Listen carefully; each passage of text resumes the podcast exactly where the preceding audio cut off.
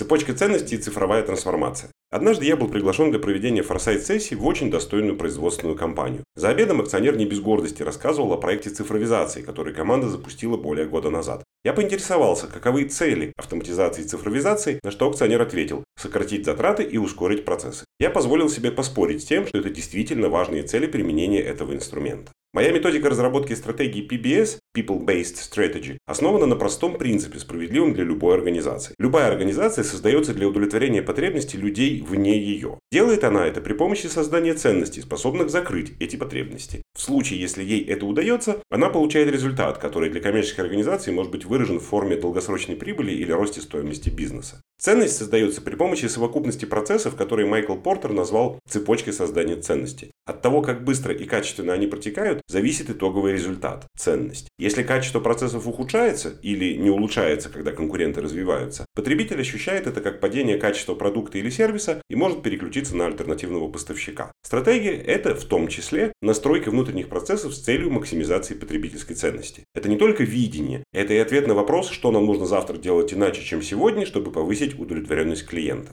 На мой взгляд, цифровая трансформация, а это в сущности лишь инструмент, должна служить тем же самым целям.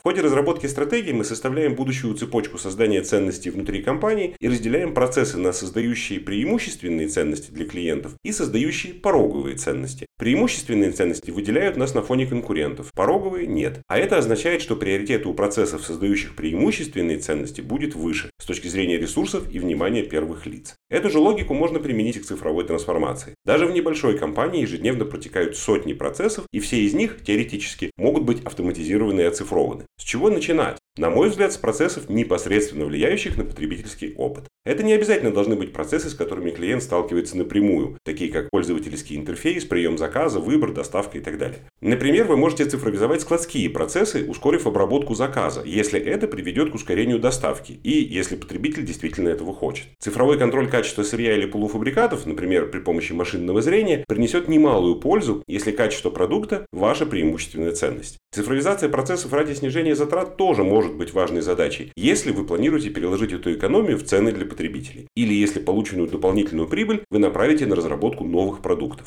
Но так или иначе, любой бизнес в первую очередь решает задачи своих клиентов, удовлетворяя их потребности. И цифровая трансформация тоже должна, как мне кажется, в первую очередь быть сфокусирована на этом. А рост доходов для акционера – это следствие хорошо проделанной работы в этом направлении.